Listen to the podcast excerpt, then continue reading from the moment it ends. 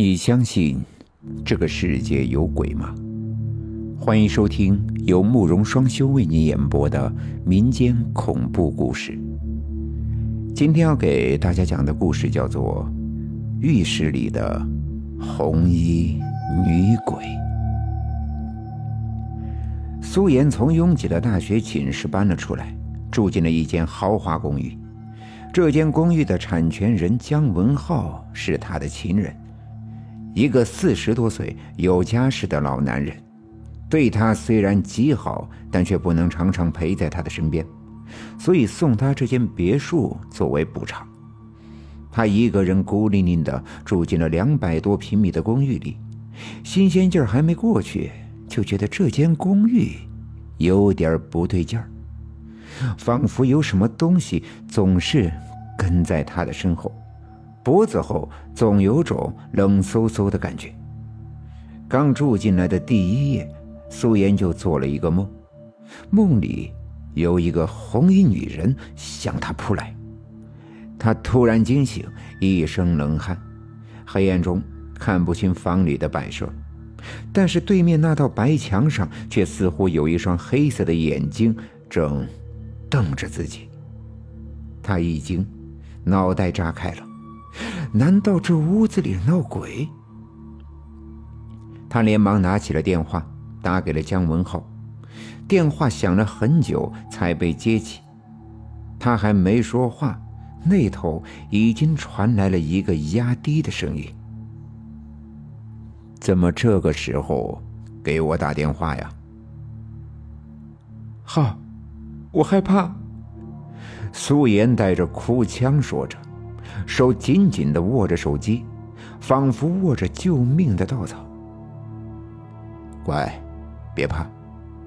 哥虽然不在你的身边，但哥的心一直陪着你。姜文浩低声安慰了他几句，然后就说再见。别挂，这屋子好像有鬼。苏妍颤声说。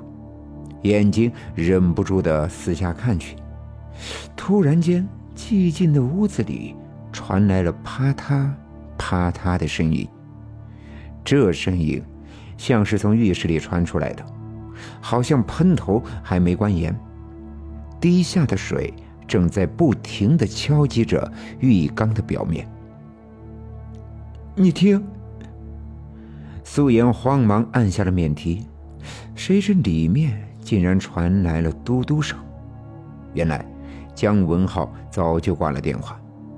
苏妍气愤地扔了手机，滴答声还在继续，可她没有勇气去浴室里一探究竟，快步跳上了床，抱着被子把头埋在被子里。不久，她就迷迷糊糊的，正要睡着，突然一阵咔嗒咔嗒。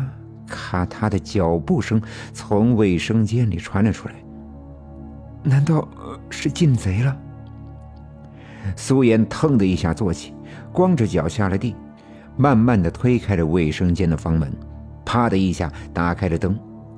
房间里很大，除了马桶、浴缸、水槽和镜子外，并没有别的东西，里面根本藏不了人。喷头也好好的，没有滴下水，一切归于平静。苏妍心想，大概是自己一个人太害怕了，产生了幻觉。第二天黄昏，姜文浩打来电话，说他晚上有应酬，就不过来了。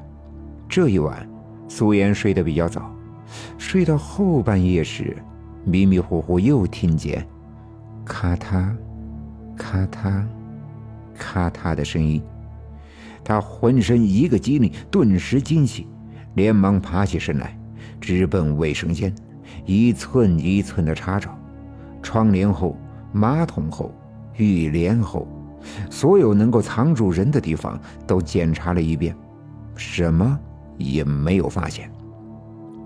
苏妍觉得奇怪和不可思议，正要回房睡觉时，突然闻到了一股臭味。就好像是动物尸体腐烂发出的臭气，让他恶心的想吐。他连忙跑出卫生间，用力的关严浴室的门。可是，刚躺在床上，只听“吱呀”一声，卫生间的门被推开了。室内传来了脚步声，一个红衣女子慢慢的走到了他的床前，双手掐住了他的脖子，他奋力的挣扎着，猛地惊醒。房间里那股腐烂的臭味更浓了，弥漫了整个房间，熏得素颜屏住呼吸，以最快的速度拿起电话打给了姜文浩。那头响起的是：“对不起，您拨打的用户已关机或不在服务区内，请稍后再拨。”万般无奈之下，苏颜只好拿着空气清新剂，在屋子里乱喷洒了一遍。臭味不但没有小，而且更浓了。苏妍只好打给了物业，小区的张经理亲自来了，带了一个手下，一进屋就差点吐了。他们满屋子转了一个遍，最后认定味道是从浴缸下面传出来的，而且这味道就像是腐尸的味道。张经理也没了主意，看了一眼苏妍，苏妍道。报警吧！得到了业主的认可，张经理报了警。民警赶过来了解情况后，说要打碎浴缸看一下。苏妍的心突突突的狂跳起来，心头闪过了一丝不祥的预感。他拿起电话，想要征求一下姜文豪的意见，可他的手机还处在关机状态，他只好自己做主，点点头。民警找来了大铁锤，砸开了浴缸下的瓷砖，那股腐臭像是一下子涌出来，差点把他们几个熏晕过去。浴缸全部被砸了下来，露出了一具高度腐烂的女尸。那女尸穿着一身红色连衣裙，红色高跟鞋，和苏妍梦中见到的女人一模一样。更恐怖的是。她的脸已经腐烂变形，肉里全身蛆虫。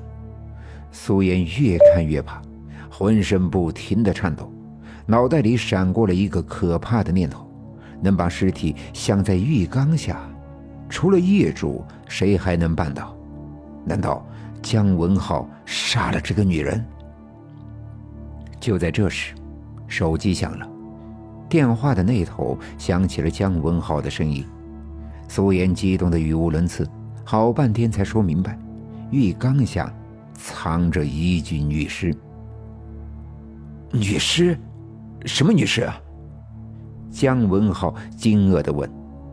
苏妍急了：“姜文浩，你是不是杀人了？”他的话还没说完，手机就被警察夺了去。警察简单的和他聊了几句，然后就挂了电话。案件很快就破了。被害人果然是姜文浩的情人蓝梦儿，当时也是住在这套别墅里。姜文浩的妻子不知从哪里听到他金屋藏娇，找上门来和他大喊大叫，两个人很快扭打在了一起。姜文浩的妻子仗着自己又胖又棒，下死手掐死了蓝梦儿。姜文浩的妻子杀人后不敢拿出去抛尸，正巧看到浴室还没修好。浴缸也还没上，他就想了个主意，把女人的尸体藏在了浴缸底下，然后再封上了瓷砖，神不知鬼不觉。谁知道，藏得住尸体，藏不住味道。姜文浩的妻子被关进了监狱，苏妍顺理成章地搬进了姜文浩的家。那天晚上，他躺在了姜文浩的怀里，迷迷糊糊的没多久，突然。耳边又响起了咔嗒、咔嗒、咔嗒的脚步声。苏妍反射性的坐起来，看见了那个红衣女鬼，正一步步向他们的床边走来，然后掐住了姜文浩的脖子，痛得他直蹬蹬脚，求助的看着苏妍。苏妍突然笑了，笑着说：“我不姓苏，我姓蓝。”蓝梦儿是我的亲姐，你虽然没有亲手杀了她，可是你看见你妻子杀了我姐，而你没有揭穿，还偷偷的帮她镶好了浴缸。说完，他和红衣女子相对一笑，姜文浩的身体慢慢的不动了。